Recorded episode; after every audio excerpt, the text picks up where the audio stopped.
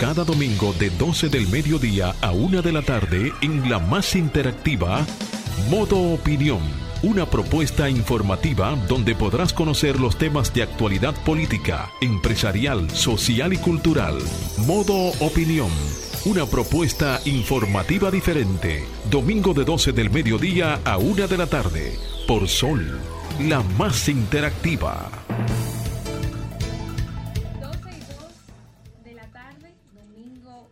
28 de febrero del 2021, darles la más cordial bienvenida a Modo Opinión, su programa de todos los domingos, los cerradores de la semana por Sol 106.5. Es un honor estar conectados y comunicados con ustedes desde la capital de la República Dominicana, Santo Domingo, para todos los que nos sintonizan a, tra a través de las redes sociales de RCC Media y también a través de las emisoras en cualquier punto del país aquí en República Dominicana. Julia Muñoz Alegre les saluda, saludar a mis compañeros. Hoy me dejaron sola en cabina, pero se los voy a perdonar. Saludar a Jonathan Cabrera, Samuel Sena y a mi querido hermano y amigo José Ernesto Abud, que está desde Zoom, desde su provincia, conectados con todos ustedes felices de poder después del 27 de febrero compartir este programa. Hoy tenemos una intervención importantísima. Eh, analizaremos también el discurso del presidente Luis Abinader, su primera rendición de cuentas después de seis meses de muchos, de muchos retos en medio de una pandemia mundial. También estaremos pues recibiendo a la politóloga Rosario Espinal para analizar más profundamente la importancia y las más de 100 medidas en temas cruciales y, de gran importancia para todos nosotros los dominicanos. Estaremos hablando un poquito de todo esto. Eh, a ver si, Franklin, ya pudimos hacer contacto con José Ernesto.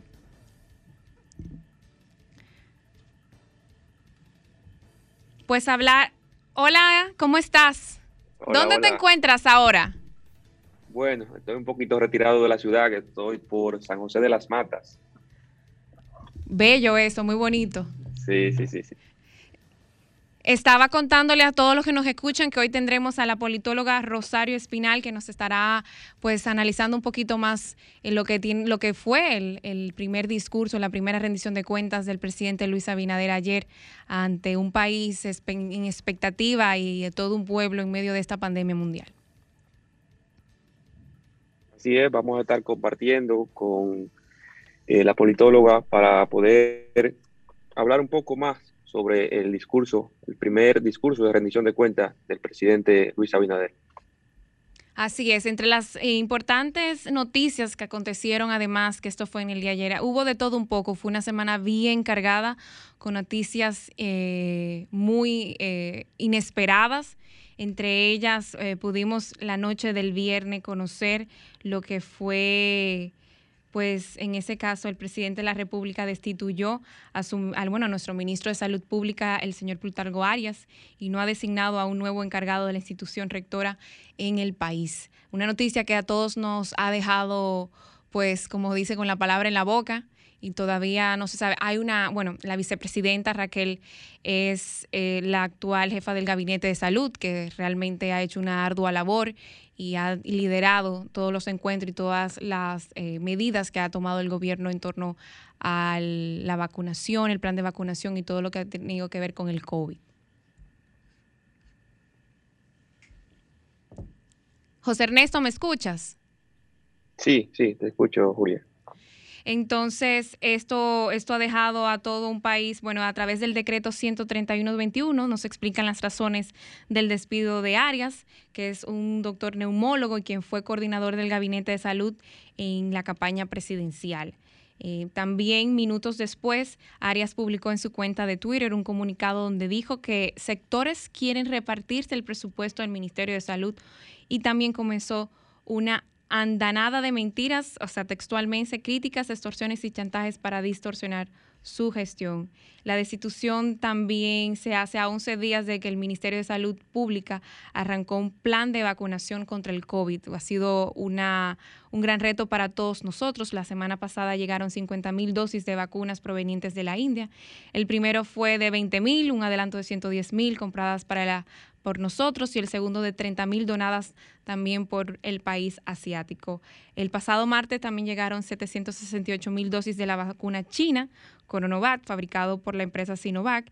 Y bueno, el, doctor estuvo presente en el Aeropuerto Internacional de las, eh, de las Américas, recibiendo junto a nuestra presidenta y también el canciller Roberto Álvarez. Ha sido una semana bien eh, apoteósica para todos nosotros los dominicanos, pero dentro de ese término se, han, se ha estado también eh, pues discutiendo y debatiendo, eh, pues muchos entienden y consideran que la, destitución de Plutargo Arias se produce tras un escándalo por la compra de jeringuillas a ser usadas en el Plan Nacional de Vacunación contra el COVID. la licitación fue cancelada tras una denuncia de que los equipos serían comprados eh, sobrevaluados. Eso ha generado también muchos eh, comentarios eh, al respecto. Pero también en esta semana perdí a José Ernesto Abud. Él sigue ahí. No te escucho, José Ernesto. Seguimos aquí, te escucho y también le damos la bienvenida a Samuel, creo que se conectó. Así es. En la reunión. Muy buenas, muy buenas tardes a todos los que nos sintonizan. Saludos a mis amigos de panel. José Ernesto, ¿cómo estás? Julia, ¿cómo te va en la cabina? Estoy sola, pero muy feliz de que puedes ahora mismo entrar. Me dejaron Qué sola. Bueno. Qué bueno, no, tú eres una veterana. Entonces estaba hablando de las noticias de la semana. Me imagino que también en lo de la firma del pacto eléctrico, que eso va a ser beneficioso eh, en todos los sentidos de la actividad económica nacional. Así es, el tema del pacto eléctrico, tú sabes, Julia, que, que nos toca muy de cerca nosotros como representantes del Consejo de Desarrollo Económico y Social de Santo Domingo eh, el viernes nos juramentamos como nuevo pleno del CES, eh, en conjunto con 14 instituciones sociales y 30 organizaciones entre sindicales y empresariales de las más importantes del país. Entendemos que el pacto eléctrico, eh, tal como dijo el presidente, no es el pacto ideal, necesita muchas mejoras, pero es el, inicio de, grandes cambios que se van a dar en el, en el sector eléctrico que de alguna manera u otra tienen que beneficiar a la ciudadanía en general y crear, crear el marco legal, el marco jurídico, para que tengamos reglas claras con relación al, al, sector eléctrico de la República Dominicana. Algo que me impactó mucho que él dijo en esa locución cuando habló sobre, sobre ese tema es que el pueblo dominicano tiene que saber que el sector eléctrico hoy es deficitario y el responsable del 50% de la deuda del sector público. O sea que en ese sentido... No, lo que sucede es que tú sabes que, el déficit eléctrico, que ronda muchas veces entre los mil millones de dólares y los mil trescientos millones de dólares todos los años, eh, es producto de varios, de varios temas. Uno de ellos es eh, el subsidio que tiene que, realizar el gobierno, que tiene que eh, hacer el gobierno por la cantidad de pérdidas que tiene, porque mucha gente no paga. Y hay decisiones políticas que tienen que ser tomadas en virtud de esto. Pero también están las pérdidas técnicas, que son eh, lo relacionado a, los cables de alta tensión, distribución, que están viejos, que son y, que se pierden también en la distribución. Pero esperamos que todo esto, con estas nuevas reglas, eh, puedan, puedan ser mejoradas, que pueda haber más eficiencia. Y el pacto incluye eh, una serie de iniciativas que se tienen que tomar tanto desde el punto de vista de la generación como de la distribución y de la comercialización incluso. Pero sí, es una, una realidad. Bueno, entre otras cosas, también esa semana eh, ocurrió lo del allanamiento del PETCA a la Cámara de Cuentas, que estamos haciendo un resumen de todo lo que ocurrió en esta semana lo del aumento de los combustibles. Sí, mira, con relación al tema del aumento de los combustibles, eh, tú sabes que los... Nueve pesos, Samuel, nueve pesos. No, nueve pesos. Y, te voy a decir algo, Ito es muy amigo mío y lo, lo, tienen en la parrilla ardiendo, pero en su defensa, en su defensa, eh, tengo entendido que nosotros como país cotizamos eh, o el precio de referencia es el de Texas. Y, realmente si nosotros vemos lo que está sucediendo con el tema climático eh, en, Texas, es un asunto que, que, llama la atención poderosamente. Señores, eh, hielo por todas, por todas partes. Yo tengo un tío que vive en Texas y me dice que nunca antes ha vivido esta situación. O sea que real y efectivamente el tema del cambio climático es una realidad y que si nosotros no le ponemos caso como, como, como mundo, como naciones, eh, vamos a perecer. Esto no, no es un relajo. Pero con relación al petróleo, sí, sí, imagínate. O sea, todo el mundo sabe que nosotros no somos productores de petróleo ni de combustibles fósiles, por lo tanto tenemos que importarlo y comprarlo en los mercados eh, internacionales y todo esto está afectando todo, todo lo que está sucediendo. Vamos a seguir con estas noticias después de una pausa, Samuel. Así es.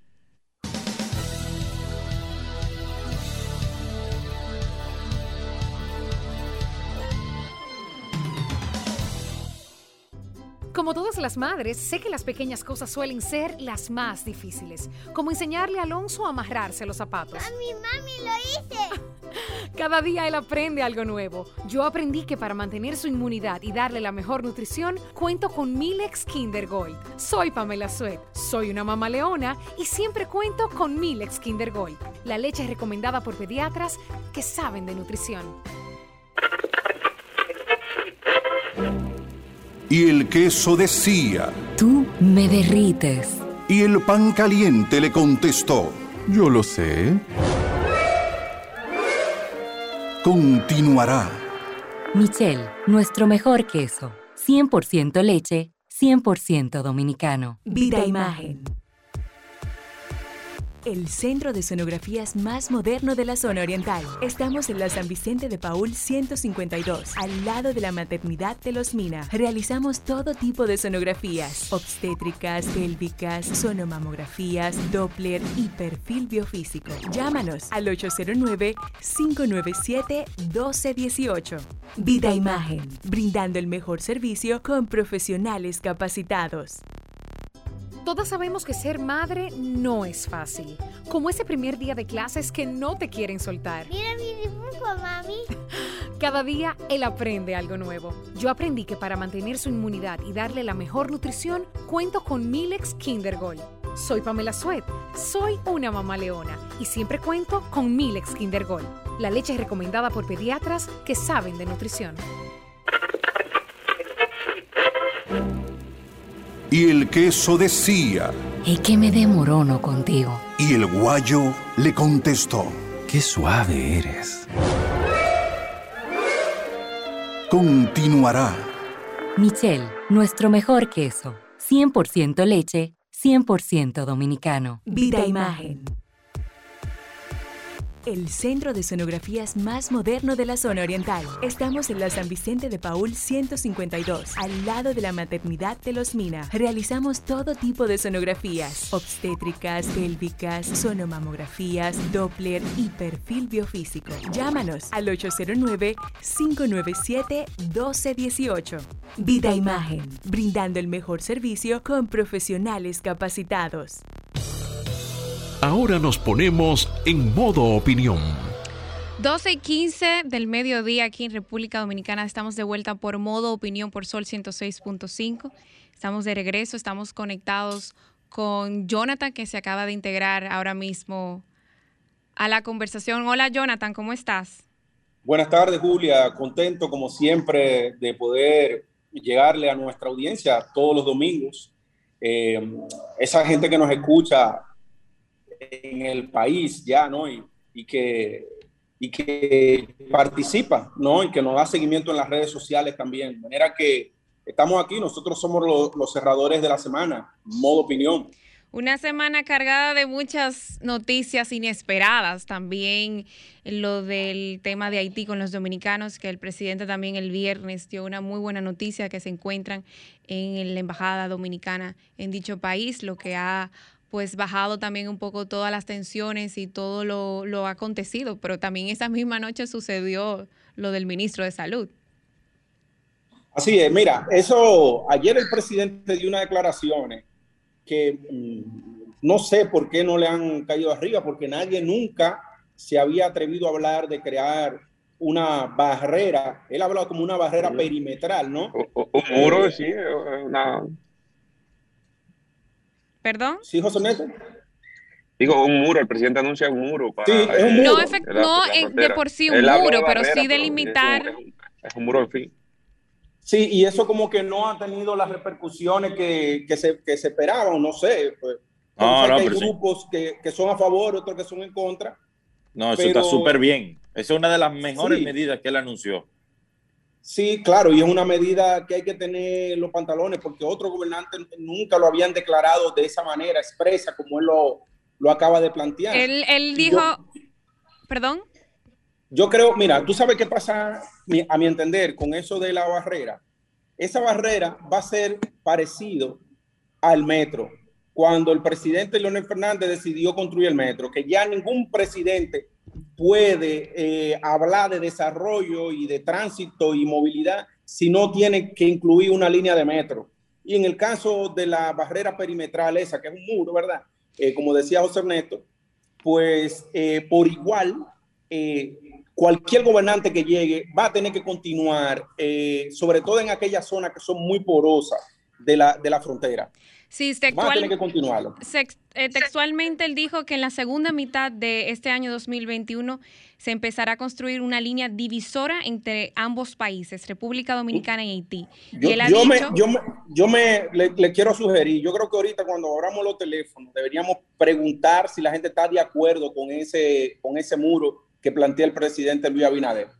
Él, di no? él, dijo que la nueva medida es un refuerzo a la seguridad y que la combinarán con medios físicos y tecnológicos. E incluirá una doble verja perimetral en los tramos más conflictivos y una simple en el resto. Además, dijo que incluirá sensores de movimiento, cámaras de reconocimiento facial, radares y sistemas de rayos infrarrojos. Esto fue parte de su discurso de rendición de cuentas y también dijo que con todo ello y en un plazo de dos años quieren, se quiere poner fin a los graves problemas de inmigración ilegal, narcotráfico y tránsito de vehículos robados. Déjame decirte, esto sería, Jonathan, ahí eh, uno de los grandes éxitos de este gobierno, si puede cumplir Sí, esa sí, promesa que- claro. que acabó de, de Sin lugar a dudas, sin lugar a Claro, dudas. mira, mira, eh, en- que no es una cosa novedosa. En Ceuta y Melilla hay bar- verjas perimetrales. O sea, que son muros, ¿verdad? Pero, pero, pero que tienen mucha altura. Y eh, porque saben que en Ceuta eh, hace frontera con África y entonces hay mucha eh, inmigración ilegal que entra por ahí, por tierra, a, a- tierra española. Es muy asumo que sería algo muy parecido a lo que hay en Ceuta y Melilla. Yo digo que y considero y entiendo que es eh, parte de los temas que realmente van a catapultar el, el- el- el gobierno, el actual gobierno del presidente Luis Abinader, es no solamente el tema de la seguridad y, y todo el tema de salud, salud y seguridad y un relanzamiento de lo, de lo que tiene que ver la política exterior y de fijar claro cuáles son los intereses nacionales por encima de los internacionales. Así es. Otra cosa que, que veo que él anunció una serie de obras. Eh, José Ernesto, vi que el presidente eh, Leonel Fernández dijo que, ok, pero ¿de, de dónde van a salir el dinero, no? Sí. El presidente Fernández, bueno, eh, hizo una carta pública, vamos a decir, eh, haciendo opinión en cuanto al discurso de rendición de cuentas del presidente, porque se nota nuevamente que el presidente hace anuncio tras anuncio, pero realmente no se explica realmente el plan eh, de ejecución de estos anuncios, ni de dónde van a salir fondos específicos en medio de la crisis de la pandemia, que los fondos están destinados ya a la parte social y salud prácticamente. Entonces, el presidente Fernández, eh, pues rápidamente hace un llamado a que se explique a la nación cuáles son los pasos a seguir y de dónde saldrán estos fondos. O sea, tenemos ya eh, una deuda externa, pública externa, de un 70% del PIB y entonces ha incrementado prácticamente en meses. O sea que esperamos también que esto se pueda más adelante explicar de parte del gobierno y del mismo presidente Abinader. Sí, pero sin embargo, eh, José Ernesto, si uno mira eh, el discurso, prácticamente son muchas de las demandas que le hacía el presidente Leonel Fernández con el tema de la expansión del gasto. Y entonces eh, la reactivación económica viene a través de esas obras que ha anunciado eh, el presidente Luis Abinader. Ese, es decir, la construir, vamos a construir, a construir. ¿Quién es que tiene que gastar dinero? Es el, es el, el gobierno y el Estado para contribuir a la reactivación económica en un momento de crisis como el que estamos. Sí, sí, sin lugar a duda, esa es una medida, eh, vamos a decir, acertada, pero lo que se quiere es eh, saber de dónde van a salir estos fondos, eh, un poco más de información realmente de cómo será el proceso, porque también nos preocupa que nos sigamos endeudando y ya que estamos en niveles altos de deuda, vamos a decirlo, que pues ver cómo se hará todo este proceso. Esa es la preocupación del presidente Fernández y de la Fuerza del Pueblo como partido opositor en este momento crucial que vive el mundo y la República Dominicana. Claro que sí, ¿no? Y también entender que, que aunque se tienen muchas expectativas, eh, el presidente Luis Abinader encontró, o sea, asumió un mandato en medio de una pandemia mundial, en un cambio de gobierno sin precedentes, después de muchísimos años de un mismo partido también eh, gobernando, con muchísimos retos, y yo entiendo que no han sido meses tampoco tan difíciles y tan negativos como muchos han querido también plantear. Mira, yo creo que una de las noticias más alentadoras que está viviendo el mundo es que el, por lo menos hasta hace tres días, eh, lo vi en el Washington Post, había el mundo se había contraído el nivel de contagio en un 20%, lo que quiere decir que las vacunas han comenzado a surtir su efecto en el tema de los contagios de COVID a nivel mundial. Eh, yo entiendo que para los próximos seis meses el, el mundo comenzará a recobrar la normalidad y las, las economías se tendrán que reaperturar y nosotros, eh, los como dominicanos, lo que tenemos que hacer es bajarnos a trabajar para que nuestro país vuelva a tener la senda del crecimiento eh, nueva vez, ¿no? Ese crecimiento del 7% anual que nosotros teníamos y que, y que se comienza a generar empleo, señores, porque miren, eh, uno porque hasta cierto punto vive en una burbuja, pero eso de los precios de la canasta familiar, cómo se han elevado, la cantidad de personas que están sin empleo. Eh, señores, hay gente que no tiene 100 pesos diarios para poder comer y eso nosotros no podemos eh, voltear la mirada ante esa situación que vive nuestro país. Una situación muy difícil y que realmente no todos estamos en las mismas condiciones y no todos podemos ver las cosas como son. Así es. Podemos ahora adelantar con lo del con lo de los comentarios de ustedes del día de hoy. Sí, vamos a pasar a los comentarios. Así es. Franklin, el bomber, Franklin. Puedo, puedo poner a arrancar. Puedo Arranca, Samuel.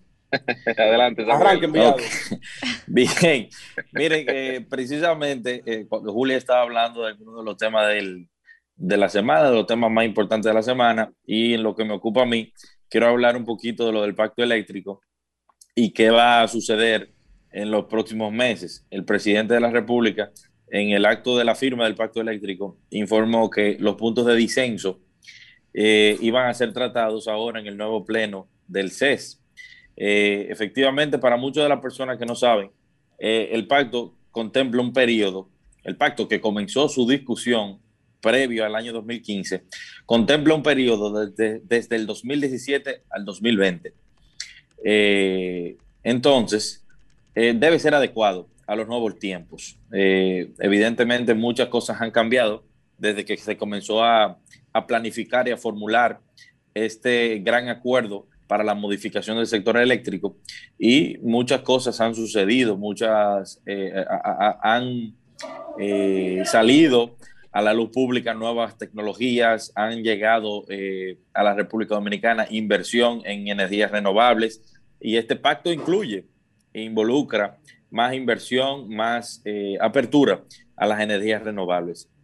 Nosotros, eh, como parte del Consejo de Desarrollo Económico y Social de Santo Domingo, el CODES, eh, vamos a tener una participación dentro de, estas discusiones que se van a, entablar con relación a los, no, a los disensos, a, los, a los, los puntos que no fueron acordados y que tienen que seguir de cara al progreso y al desarrollo de, eh, de esta industria eléctrica que tiene que ser mejorada en la República Dominicana para lograr mayor eficiencia a nivel eh, de gestión, pero también alivianar la gran carga que representa la energía eléctrica para los hogares de la República Dominicana, para las empresas, que esto afecta la productividad y la competitividad, pero más que nada para las MIPIMES.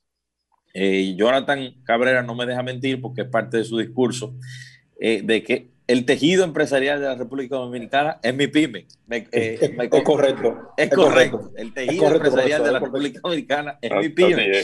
Y creo que, creo que tenemos que abordar algunos temas como el tema de la potencia de cara al futuro, para que con toda esta crisis que se generó por el, el COVID-19 eh, y nuestras, nuestras MIPIMES puedan crecer, puedan seguir desarrollándose, puedan dejar de suspender empleados y ponerlos en fase y volverlos a incorporar al mundo laboral. Eh, muchas personas no saben que todo este tema del pacto eléctrico va muy, muy de la mano, o las consecuencias han ido muy de la mano con, la, con los temas laborales, con la, con la misma crisis económica.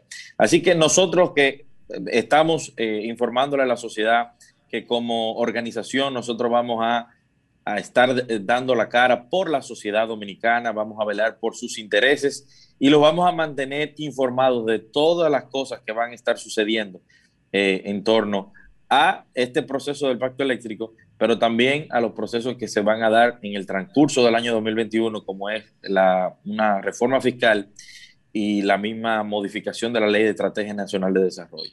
Así que eh, esto quería informarles en la tarde de hoy a todos. Adelante, Franklin.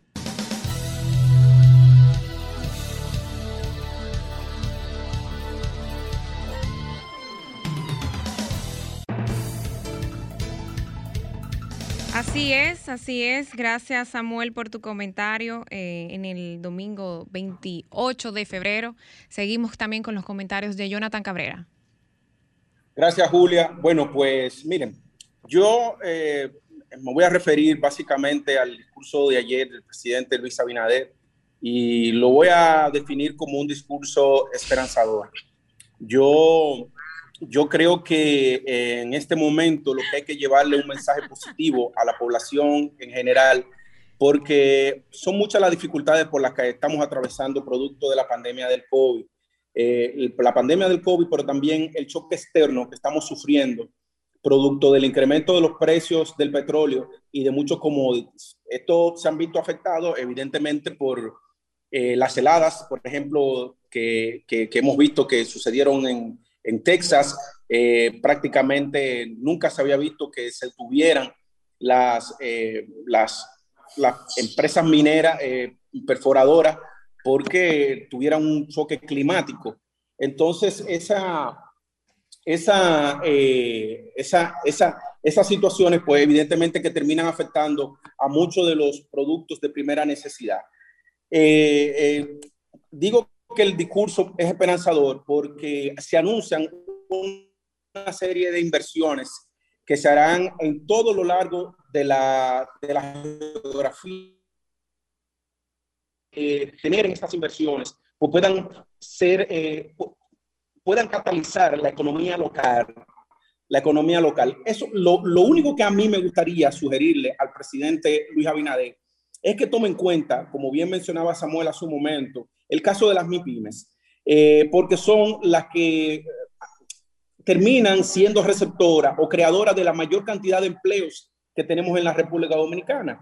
Entonces, que se tome en cuenta en, en, este, en estas inversiones que se van a realizar cómo parte de, esas, eh, de esos dineros o de esas licitaciones que hagan, de esas compras que se vayan a realizar, pues puedan ser beneficiadas las empresas MIPIMES eh, a lo largo y ancho de la, de la geografía nacional, porque eh, son muchos los empleos que se han perdido producto de la pandemia del COVID y la recesión que, económica en la que nosotros nos hemos visto envueltos. De manera que saludamos de manera positiva todo el anuncio de obras que se han hecho en la, a, a, lo largo y ancho del territorio nacional y que lo que traen es una suerte de canto de esperanza para todo el pueblo dominicano.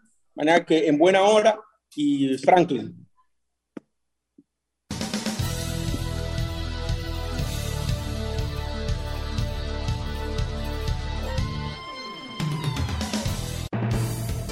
Muchísimas gracias Jonathan Cabrera por compartirnos tu opinión sobre la relación que tiene que ver en la rendición de cuentas de la primera rendición de cuentas del presidente Luis Abinader. Ahora pasamos también con nuestro compañero José Ernesto Abud. Eh, muchísimas gracias, Julia, y saludo nuevamente a todos mis compañeros de panel y también al pueblo dominicano que nos escucha a través de la más interactiva Sol FM.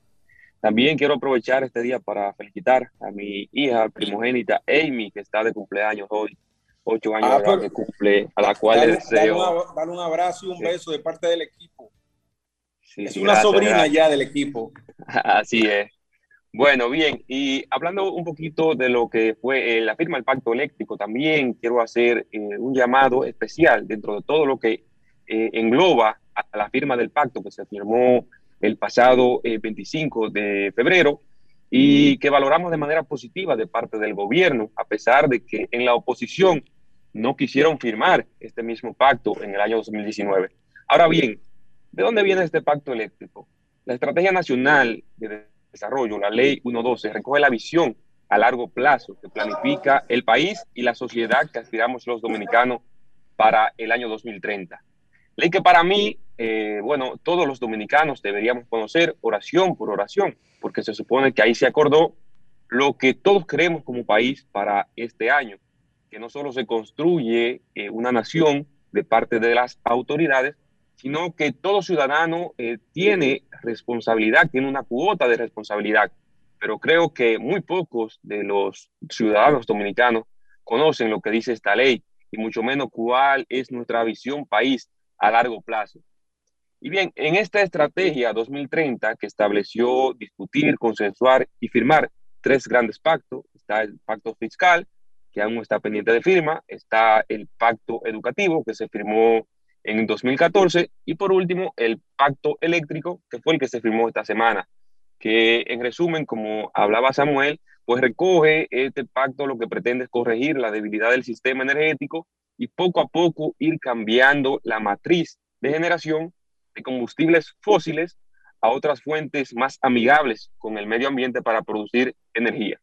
Nosotros esperamos desde aquí eh, y también estaremos aportando al debate que se debe producir eh, para que se vaya dando el cambio de matriz eh, escalonadamente según lo pactado.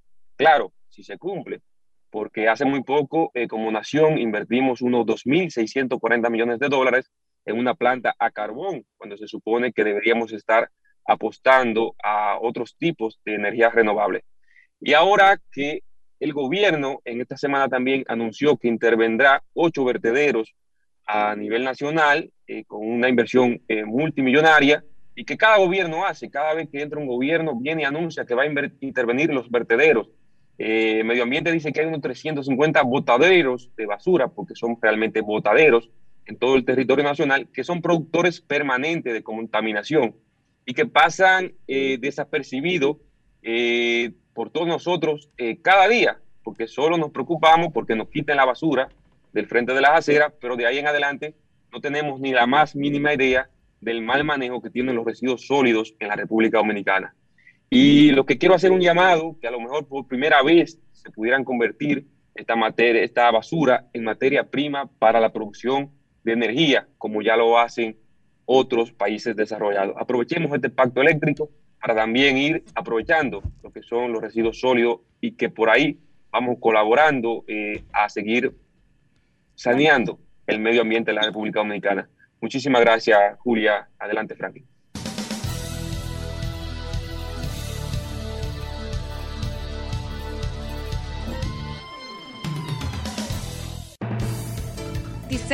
del mediodía aquí en República Dominicana. Seguimos en modo opinión. Muchísimas gracias, José Ernesto Abud, por comentarnos, por compartir tu opinión en torno al discurso del presidente Luis Abinader en el día de ayer. Bueno, yo, ustedes se enfocaron en el tema de los combustibles, del pacto eléctrico y todo lo que tiene que ver el tema de tecnología y de sector económico nacional.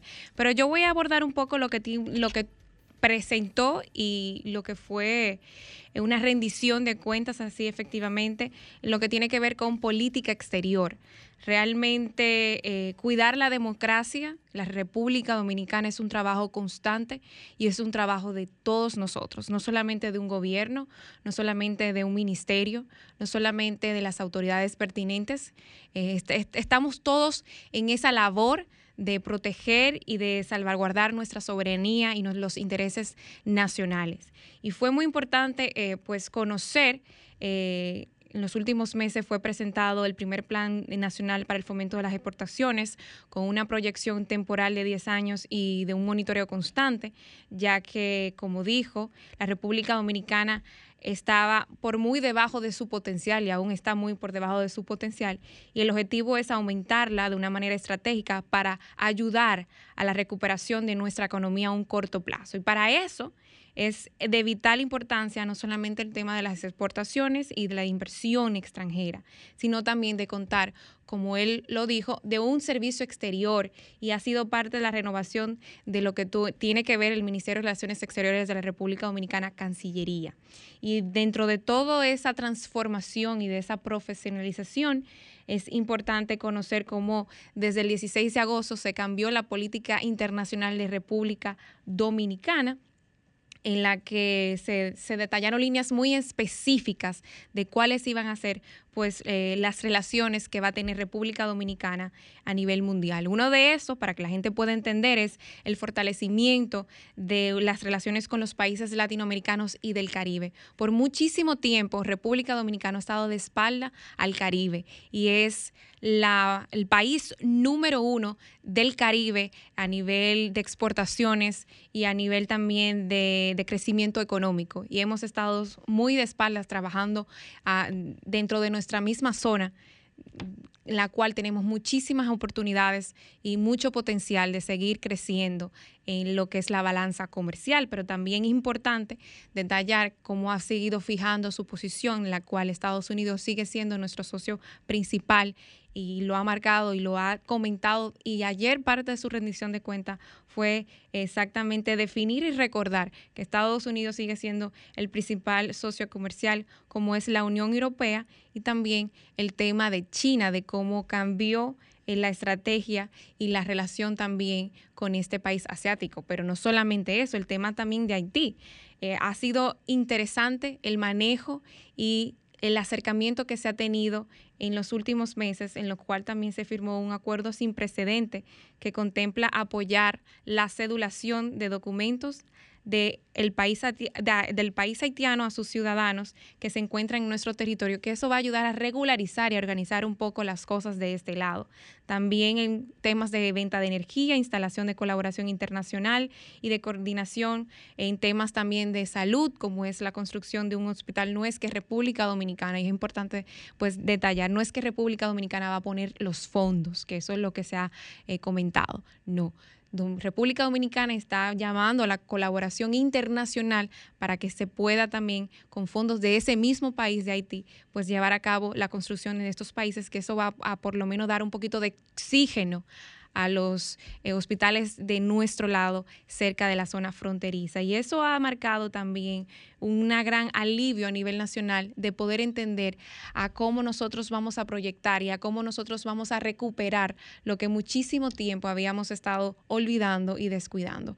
Entonces, en ese sentido, en tema de política exterior es muy positivo las acciones y las recomendaciones y, bueno, los retos y proyectos que tiene el actual gobierno en tema, lo cual estamos muy a las expectativas y estamos muy positivos en ese sentido. Este fue mi comentario. Estamos sintonizando de nuevo con modo opinión sol por sol 106.5. Están todavía mis compañeros. Vamos a conectar con la politóloga Rosario Espinal que nos estará pues compartiendo un análisis más profundo de los cinco temas importantes que el presidente Luis Abinader hizo el sábado, el día de ayer, en su primera rendición de cuentas. Adelante. ¿Nos Buenas tardes, doña Rosario. Eh, saludos, ¿cómo están? Encantado de poder conectar con ustedes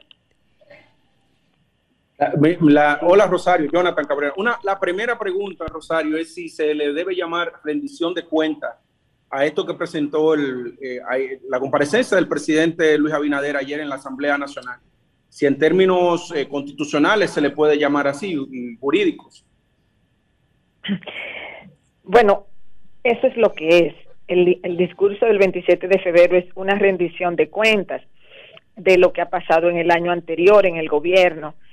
Eh, yo decía ayer en la cobertura en que participé en televisión que realmente el discurso de rendición de cuentas no debería ser el 27 de febrero, sino el 16 de agosto, porque coincidiría con la fecha en que los presidentes toman posesión. ¿Por qué? Porque el primer año de un presidente que es electo, eh, o sea, un presidente nuevo, eh, siempre está truncado porque tiene que reportar sobre seis meses en los cuales no estuvo eh, gobernando. Eh, pero eso, o sea, es una opinión mía, yo, eh, yo simplemente lo digo porque siempre va a haber ese cuestionamiento de si un presidente nuevo va a estar reportando de lo que hizo otro, otro gobierno. Pero, pero es muy atinada esa, esa recomendación y hace mucho sentido. Pero lo establece la Constitución, o sea que creo que Habría que modificarlo. pero eso es como, como cuando en algún momento porque no es motivo para hacer cambios, pero en algún mm. momento en que cambian constituciones allá, pues eh, pues eso es lo que tienen que tomar en cuenta, que hay cositas así que hay que cambiar. Detalles. Eh, eh esos son detalles, porque es que coincide con la toma de posesión y eso es lo mejor. Sí. Y, desde, el punto, desde el punto de vista político, político, ¿cómo consideró usted el discurso? Mira, el discurso como pieza discursiva es, eh, eh, fue un discurso bien concebido, bien escrito y bien presentado, eh, realmente. ahora bien, ¿cuáles son sus fortalezas, digamos, y sus problemas? eh, tuvo un tuvo un componente de optimismo en el país, en la economía del país, en la posibilidad de superar los problemas. Eso es importante. Los presidentes están para dar optimismo, para promover el optimismo, no no para asustar a la gente simplemente, ni para hablar solo de lo negativo. Entonces yo creo que una dosis de optimismo es bueno en un discurso en este momento en que el país lleva un año junto con el mundo eh, en una pandemia y en donde los problemas no se van a acabar ni hoy ni mañana ni el mes que viene. Entonces los problemas van a seguir, o sea, derivados, digamos, de la misma pandemia, aparte de los problemas que hay independientemente de la, de la pandemia. Entonces, eh, yo creo que esa parte es, positiva eh, anuncios que se hicieron de proyectos específicos que se piensan realizar, eh, modernización aún más del transporte. La República Dominicana en la región tiene un buen sistema de, de transporte vial, pero hay mucho espacio para mejorar porque la República Dominicana es un país que para su territorio tiene mucha población.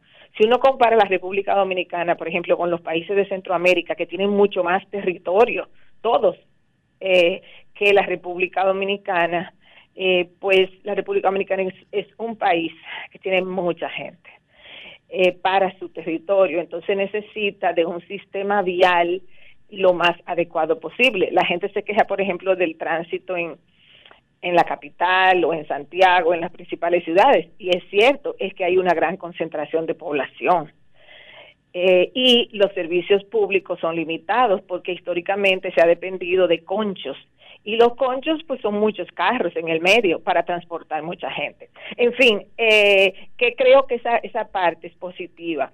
Donde yo veo los problemas del discurso es, bueno, fue un, eh, en la medida en que era positivo, también fue un poco grandilocuente, o sea, como atribuirse cosas que realmente no son producto de estos seis meses.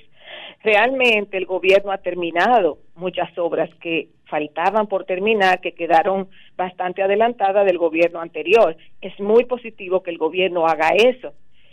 Eh, sobre todo en un momento donde los recursos son limitados y es mejor terminar obras que ya estaban muy avanzadas. Eso es positivo, eh, pero no son obras exclusivamente de este gobierno. Entonces, como que esa sensación de que han hecho tantas cosas es en parte producto de que han completado obras que se estaban haciendo. Y eso es bueno que las completen, o sea, totalmente favorable, o que avancen cosas que quizás la habían comenzado. También se anunció eso, pero, pero no se había progresado mucho, que avancen con esas cosas.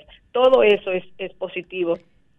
Eh, entonces, el, el, el, yo diría que el problema central, hay, hay, un par de cosas que preocupan, sí, es de dónde sale el dinero para hacer todas las cosas que se, que se van a hacer, eh, porque la pandemia ha impactado la recaudación y o sea, no, no hay un cheque en blanco para coger, o sea, no hay una ventana de préstamos abiertos para tomar prestado ilimitadamente. No, incluso quieren modificar la ley de hidrocarburos, o sea que ahí también habría que ver de dónde sacarían los fondos para compensar ese, esa falta de recursos por esa vía, en el caso de que lo lograran. Bueno, vamos, vamos a ver si la, si la modifica realmente o si fue un anuncio de que la van a modificar para calmar la gente que ahora anda preocupada por el aumento de los combustibles. Vamos, vamos a ver si la modifican en primer lugar y vamos a ver en qué, en qué forma la modifican, porque los gobiernos, todos los que han pasado desde que se aprobó esa ley, eh, se cuentan porque con esos recursos, con esos impuestos altos a los combustibles, porque es una fuente muy segura eh, de ingresos. Entonces, eh, la, entonces la clase media va a estar muy resistente a los impuestos. ¿Y, y de dónde o sea, por un lado los empresarios se resisten a que le pongan más impuestos. Lo que buscan todo es exenciones impositivas. La clase pobre ya es poco lo que tú le puedes cargar, a menos que le pongas impuesto a, a, los productos más básicos de la canasta familiar, lo cual sería terrible, porque hay economistas que hablan de expandir el ITEVIS a los productos de, primera necesidad. Pero cuando dicen eso yo me pregunto, pero están locos, no, ¿y quién, quién aguantaría? ¿Qué político aguantaría? Un político en ejercicio aguantaría esa carga de, medidas tan eh, impopulares. Hay un costo político y también hay un costo social inmenso. Entonces sería una mala política pública poner impuesto a los pobres, o sea, poner el impuesto ya a los productos de canasta familiar, que es básicamente lo que queda sin ITEVIS. Entonces, eh, cuando yo oigo personas, sobre todo algunos economistas, hablando alegremente de ampliar la base del ITEVIS, es a mí me parece una locura. Eh, y la clase media, que lleva una fuerte carga eh, de impuestos, sobre todo las que reciben salarios, porque las que reciben salarios están, eh, no tienen forma de evasión, o sea, le deducen impuestos de su salario, pagan impuestos sobre la renta, religiosamente, digamos, y además están cargados con el ITEVIS. Entonces, la clase media, que es la más movilizada en este momento, porque en la República Dominicana, desde la década del, del 80, que, era que se movilizaban los sectores populares, realmente ha habido un cambio. En este siglo, en los 20 años que lleva este siglo, la, la movilización social, sea de manera física o de manera virtual, la lleva básicamente la clase media.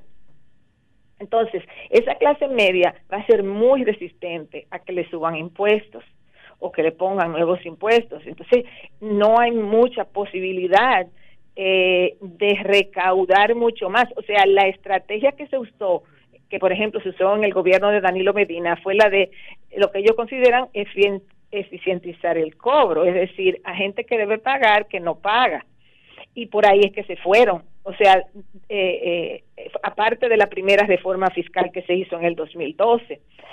Eh, entonces yo veo ahí una gran dificultad de los recursos y una y pueden recurrir a préstamos por un tiempecito, pero luego se le va a complicar. Entonces ahí ahí yo creo que hay uno de los grandes nudos adelante que tiene el gobierno y el otro gran nudo que hay hacia adelante es que el, el gobierno del PRM es electo, o sea, la, la, la digamos, la cosmovisión política del, de la población, del país, de la gente que vota por el PRM, se basó en la idea de, que las cosas estarían mejores.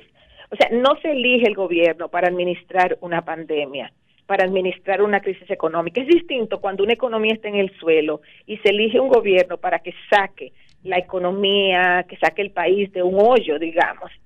No, el gobierno se eligió con la suposición de que la, habían cosas muy bien, pero de que iban a resolver el problema de la corrupción, que era el que fue el tema central de la campaña. Pero coincide su elección con una pandemia, con una crisis económica derivada de la pandemia, entonces lo que tienen es que administrar una crisis. Entonces ahí hay una especie de disonancia entre lo que la gente creía que era de, oh, ahora vamos a estar mejor, a una situación en donde el país da un bajón significativo por la pandemia y lo que hay que hacer ahora es tratar de comenzar a subir para quizás en dos o tres años, no sabemos cuándo, el país vuelva a colocarse en la situación que estaba previo a la pandemia. Eh, y, y finalmente, el otro punto para eh, a resaltar es que el gobierno comienza ahora. Los primeros seis meses fueron un ensayo. ¿Por qué? Porque cuando llega un nuevo gobierno, un nuevo partido, un nuevo presidente, los primeros seis meses se van entre eh, los 100 días, la luna de miel, llega diciembre, la Navidad, llega enero que tiene muchos feriados, la gente espera el discurso del 27 y ya. Bueno, ya todo eso pasó. Ahora comienza el gobierno. El gobierno tiene un presupuesto estimado de un billón de pesos para el 2021. Entonces, el gobierno tiene el reto, porque es, es parte de la promesa, electoral y administrar un billón de pesos con eficiencia y con transparencia. Ahí hay un gran desafío. Ahí hay un gran desafío. Muchísimas gracias, eh, Rosario Espinal, por compartirnos estas importantes notas sobre lo que fue la rendición de cuentas del presidente Luis Abinader. Su primera rendición de cuentas en medio de una pandemia mundial. Agradecerles por estar conectados y comunicados con todos a los que nos escuchan en estos momentos, a nuestro compañero Samuel. Llegamos a la parte final de modo opinión por Sol 106.5. Saben que pueden conectarse a través de las redes sociales y ver todo lo que hemos presentado en el día de hoy, el análisis, los diferentes comentarios en la página de YouTube de Sol 106.5. Muchísimas gracias por acompañarnos. Feliz fin de semana. Feliz resto del domingo y nos vemos la próxima semana con Dios delante.